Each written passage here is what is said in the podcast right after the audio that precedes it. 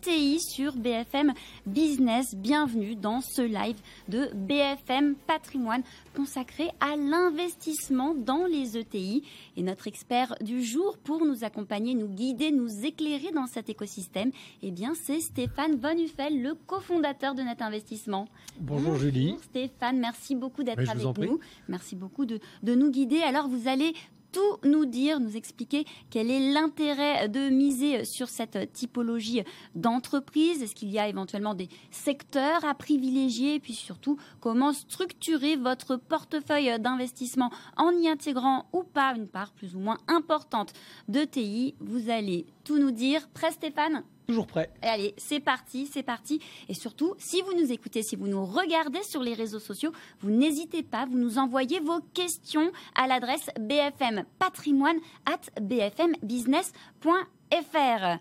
Alors, bon, aujourd'hui, journée spéciale ETI.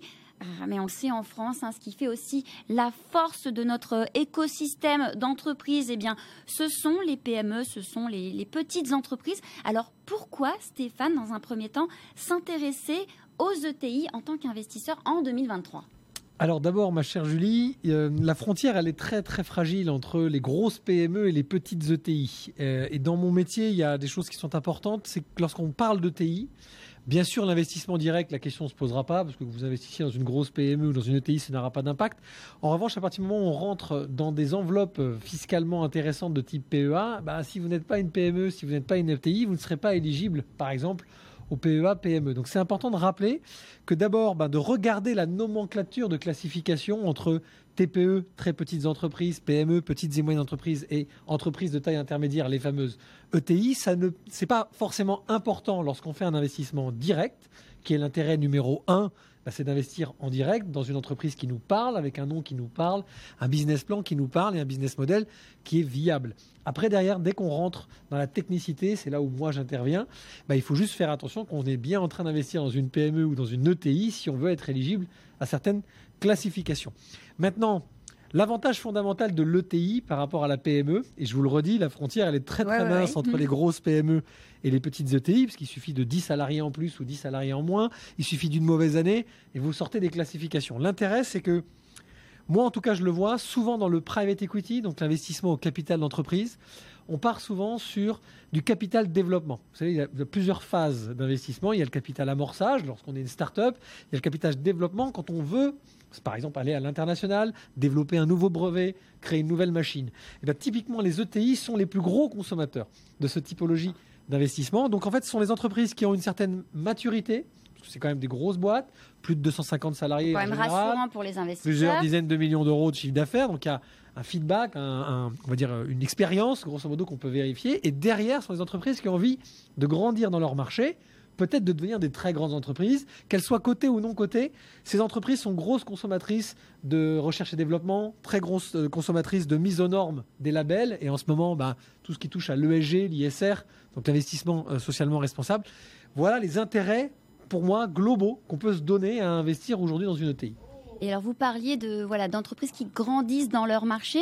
Est-ce que aujourd'hui, en ce début d'année 2023, il y a par exemple des, euh, des secteurs à privilégier quand on regarde les ETI, ou il faut plutôt euh, s'attacher, comme vous le disiez tout à l'heure, à peut-être regarder la gouvernance, la stratégie d'entreprise, voir où elle, est, où elle en est dans son plan de développement? Voilà, quelles sont les, choses à observer? Eh ben, je vous dirais, il faut faire euh, les deux, mon capitaine, évidemment, parce que D'abord, le tissu des ETI en France a souvent été, enfin, on, se mettait dans la tête que ces entreprises de taille intermédiaire étaient des entreprises souvent industrielles. C'est pas faux. D'ailleurs, que ce soit en France ou en Europe, la grande majorité des ETI, et les deux pays qui ont les plus gros nombres d'ETI, c'est l'Allemagne et l'Italie, sont un gros tissu industriel. Donc en fait, des secteurs, euh, oui, parce que évidemment, euh, il y en a qui sont euh, déjà plus en avance que d'autres évidemment, il y a des grosses boîtes de services. Vous avez des grosses boîtes euh, d'industrie en France qui sont connues, le transport, euh, euh, la consommation, la grande distribution, etc., etc., l'ameublement, etc.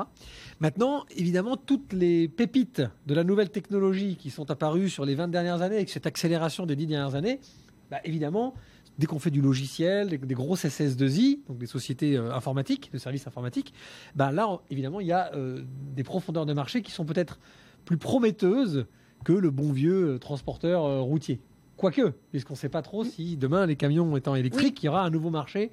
Bon, pour tout cas, pas à Paris, mais bah, c'est pas gagné.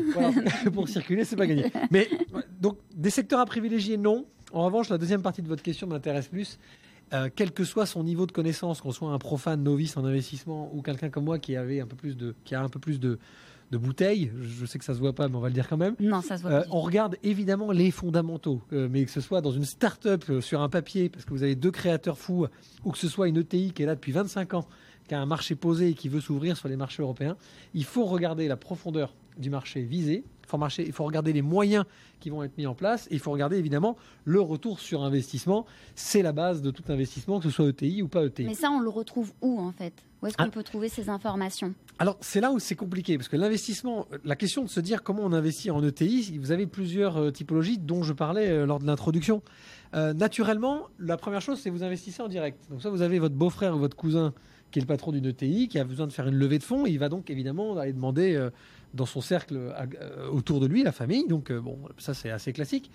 Là, vous avez la confiance qui joue. Après, souvent, c'est les fameux business angels ou comme moi, dans des clubs d'entrepreneurs, où on a grandi avec notre entreprise. On a connu des gens qui avaient des petites boîtes, qui sont devenus des grandes boîtes.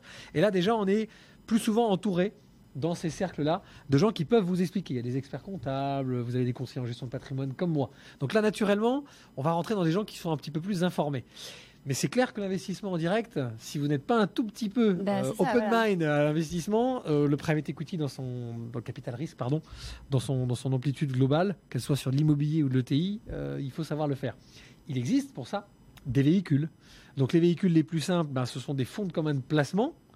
Malheureusement, ils sont souvent à risque. Donc ça veut dire ce que ça veut dire. Là aussi, c'est une clientèle d'investisseurs. Moi, je dois y faire attention, qui a la capacité d'absorber ce risque parce que c'est technique. CFCPR, bah, même l'État, au travers de la, BPI en 2020, lors des confinements, avait créé un produit BPI Entreprise 1, puis en 2021 BPI Entreprise 2, qui sont avec des sociétés de gestion, bah, un fonds piloté quelque part par euh, la banque d'investissement de l'État pour euh, le, privé, pas pour les institutionnels ou pour monsieur, madame, tout le monde. Et c'était eux qui faisaient la sélection, jusqu'à 100 euh, sociétés qui avaient été sélectionnées au travers de ces fonds.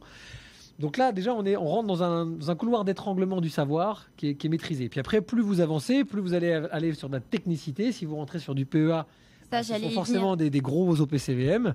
Ou si vous rentrez dans l'assurance vie, même chose, vous êtes sur des fonds de fonds. Donc là, vous avez carrément des spécialistes. Parce que là, quand on parle du, PEA, euh, forcément, ce sont des entreprises qui vont être cotées. On n'est pas obligé d'investir que les ETI, elles ne sont pas toutes cotées. Donc euh, voilà, donc est-ce qu'on est qu'on peut passer par le, biais, je crois que vous en parliez tout à l'heure euh, chez Cédric dans BFM Patrimoine, il y a le, crowdfunding éventuellement, il y a d'autres leviers. évidemment, évidemment. donc parmi les poches d'investissement ou les, ou, les, ou, les, voilà, ou les voies qu'on peut emprunter pour investir dans les ETI, il y a donc effectivement, si vous, vous connaissez voilà, le fondateur, voilà, il fait des levées il y a éventuellement donc la poche PEA, il y a le crowdfunding, qu'est-ce qu'il y a d'autre bah, Alors, pour préciser, le PEA, c'est pas forcément coté. Ce qui se passe souvent, c'est que en tout cas, nous, dans notre marché de la gestion de patrimoine, le client qui veut du non coté sont souvent des noms qui ne sont pas très connus. Là, on est sur ce que je vous disais, des FCPR ou euh, des, des, FCPI, donc fonds communs de placement dans l'innovation. Réduction d'impôt au passage, je le, place pour nos auditeurs. voilà. les FIP, par exemple la Corse, si vous avez des FIP en Corse, où vous êtes spécialisé dans l'investissement de PME et de TI en Corse. Donc ces fonds euh, d'investissement de proximité. Donc là, on est sur de la localité. Là, on est souvent et quasiment dans 100% des cas dans du non-coté. Dans le PEA, vous pourriez très bien mettre des parts de la fameuse ETI de votre cousin. C'est pas le principe. Le principe du PEA PME, justement, qui avait été initié en 2014 par les pouvoirs publics, ah, c'était pour mettre dedans finalement du côté et donner, comme vous l'avez dit, les coups des franches au gérant du fonds que vous allez sélectionner, que vous allez mettre dans votre PEA pour pouvoir mixer finalement toute typologie de TI. Mais je le disais, et je fais cet aparté. Attention, c'est pas forcément un avantage d'être coté, en, particulier sur des PME ou des ETI. On le sait, l'avantage d'une cote boursière, c'est qu'il y a plus de transparence imposée en termes de chiffres. On doit publier plus régulièrement sa documentation de chiffres, donc on est mieux informé en tant qu'investisseur. Eh ouais, on y a peut-être plus facilement bah oui, parce que souvent on comprend rien quand on est quand on est boulanger ou, quand on est ingénieur, on n'est pas un spécialiste. Le côté vous amène cette possibilité parce qu'en fait c'est obligatoire. Attention, en revanche, comme c'est coté, beaucoup d'informations font qu'il y a des des raisonnements et des événements extra-financiers qui peuvent tomber sur votre cours euh, boursier. Et donc, ben, ce n'est pas vos résultats seulement qui sont visibles dans votre cours boursier, mais des fois aussi votre secteur qui a souffert euh, d'une escroquerie d'un de vos concurrents. Oui, mais c'est pas mal d'avoir ce prisme en tête finalement. C'est pour ça que c'est bien d'avoir les deux. Et c'est là que le PEA, PME a cet avantage. Et puis, je l'ai cité tout à l'heure sur le plateau de Cédric, il y a l'assurance vie. Parce qu'aujourd'hui, vous avez des spécialistes qui se sont lancés. Alors, ils sont très peu, mais vous avez des produits aujourd'hui qui sont des produits de capital euh, risque qui sont intégrés à l'assurance vie. Et là, on rajoute une petite couche de plus dans la maîtrise du risque, puisque là, on mutualise au travers de fonds de fonds d'investissement. Donc là, c'est des centaines de lignes d'investissement, des centaines d'entreprises qui sont screenées et qui sont mises dans ces fonds. Mais en plus, l'assureur du contrat d'assurance vie vous garantit ah. la liquidité potentielle. Donc si jamais pour X raison, vous avez besoin de votre argent, vous pouvez sortir à tout moment. Parce que l'investissement au capital d'une ETI, comme tout investissement directement au capital d'une société, FCPR, FCPI, FIP, etc., Ouais, vous bloquez 5 ans au minimum, voire 7 ou 8 ans dans la pratique si on prend les 15 dernières années. C'est pas très liquide. Le fait d'opter effectivement pour euh, cette poche euh, assurance vie, c'est euh, flexibilité, voilà, liquidité, donc il y a quand même quelques intérêts. Tout à fait. si on regarde, voilà, on serait pas complet si on se penchait pas un petit peu, on en a parlé un petit peu sur les avantages et les inconvénients donc des des, ETI. Vous en avez euh, listé euh, un petit peu euh, tout à l'heure, mais donc il y a parfois cet accès qui est un petit peu plus difficile en termes de transparence pour bien comprendre les résultats. Il y a des risques, mais bon, comme toute entreprise, mais peut-être un peu moins que pour les entreprises qui, débutent. Si on doit, voilà, grosso modo, se dire voilà quel est l'avantage et l'intérêt et, les éventuels points d'attention qu'il peut y avoir à investir dans les ETI, et voilà, qu'est-ce qu'on pourrait retenir? Euh, d'abord, il faut savoir qu'en France, le tissu industriel, le tissu entrepreneurial, il a, il a mis à mal la catégorie des ETI. C'est-à-dire qu'en France, il a vraiment valorisé les TPE PME et les très grands groupes. C'est pour ça que dans les 100 euh, plus grands groupes mondiaux, vous avez beaucoup de Français en proportion de la taille de ce pays qui est plus petit que la Chine, les États-Unis, etc., etc. Et que aujourd'hui, euh, un des plus grands groupes mondiaux est un groupe de luxe, de luxe qui au départ était une PME et qui est devenu aujourd'hui bah, un des leaders mondiaux, si ce n'est le leader mondial du luxe la, classe ETI, elle était un peu mise à mal parce que c'était cette classe ventre mou, justement, où on est dans cette phase où on n'est plus un inventeur génial et on bascule d'un coup de la petite TPE start-up à un grand groupe.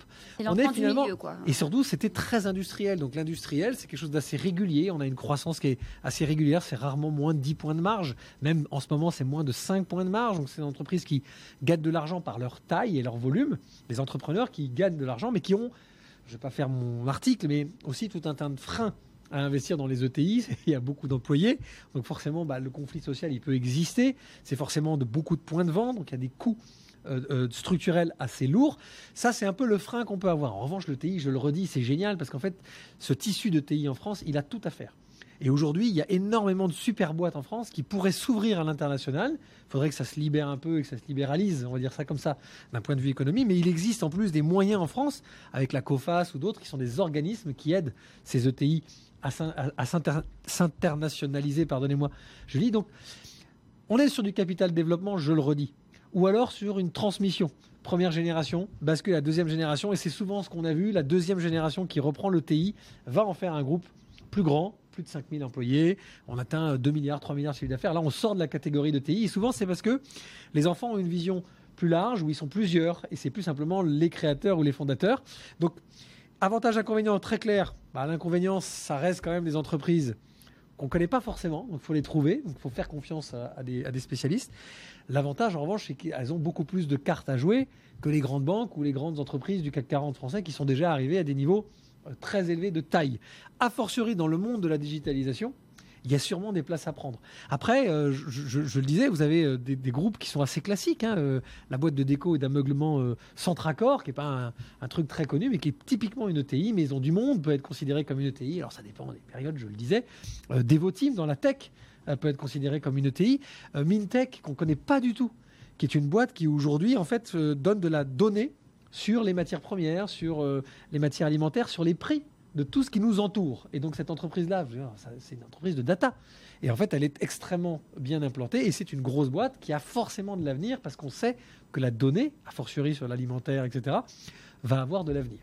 Alors donc on le rappelle, hein, si vous êtes euh, investisseur, alors si vous êtes un investisseur aguerri, vous pouvez bien sûr investir directement sur les marchés euh, financiers. Puis si vous avez un petit peu moins de temps à y consacrer, que surtout voilà vous n'êtes pas spécialisé, eh bien, n'hésitez pas à vous faire accompagner par un spécialiste, par un conseiller en gestion euh, de patrimoine, comme, euh, comme Stéphane aujourd'hui. Ils vous aiguilleront dans vos projets d'investissement en fonction, bien sûr, de votre appétence au risque, de votre horizon de placement et puis voilà, de vos choix, de vos envies d'investissement. Donc ça, c'est pour les euh, rappels de base. Puis alors, dernière question, Stéphane.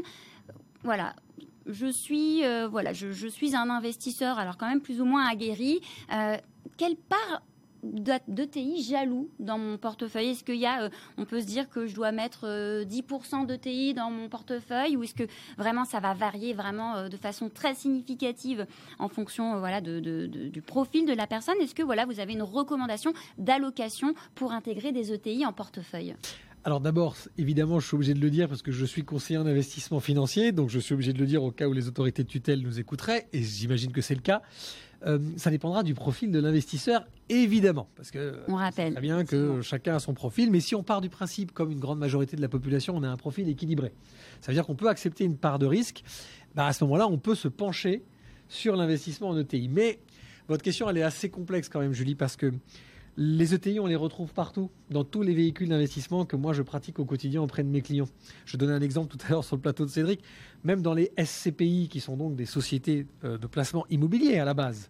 Bah, en fait, pourquoi on va s'intéresser aux ETI dans les parcs détenus par les SCPI Parce que ce seront les locataires des locaux détenus par des SCPI de rendement, donc professionnels. Et dans ces cas-là, on retrouve là aussi euh, des sociétés qu'on connaît bien. Je parlais de Centracor il y a deux minutes. Bah, typiquement, c'est un locataire d'une SCPI. Donc, en fait, pour les SCPI, il y a quand même des rendements qui se maintiennent sur les années. On est, en fait, 4, 4, ce sont des bons locataires. Voilà, l'ETI est un bon locataire bien meilleur que la start-up qui pourrait très bien disparaître au bout de deux ans. Bien meilleur parfois que des très grands groupes, voire même euh, des entités de l'État qui, comme sont, très grands, ont des délais de règlement de loyer qui sont légèrement différés, qui ne sont pas forcément les bons payeurs. Les ETI, en général, sont dans, cette, dis, dans ce ventre mou qui ont tout à jouer. Donc, en fait, elles, sont plutôt des bons clients, des bons locataires. Donc là, sur la SCPI, il y a un intérêt.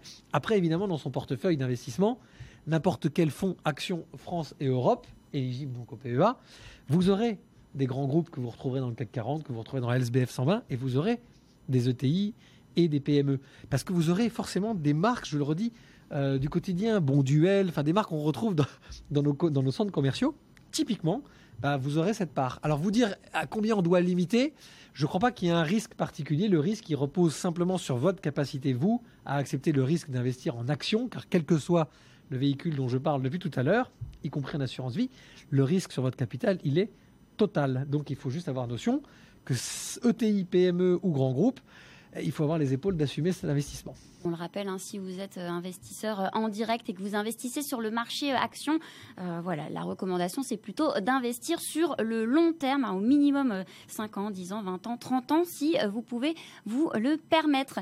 Merci beaucoup, Stéphane, de nous avoir accompagnés dans ce live de BFM Patrimoine spécial ETI. Et on le rappelle, toute la journée sur notre antenne, suivez-nous. Journée spéciale ETI sur BFM Business. Merci à tous de nous avoir suivis sur nos réseaux sociaux et je vous dis à très bientôt.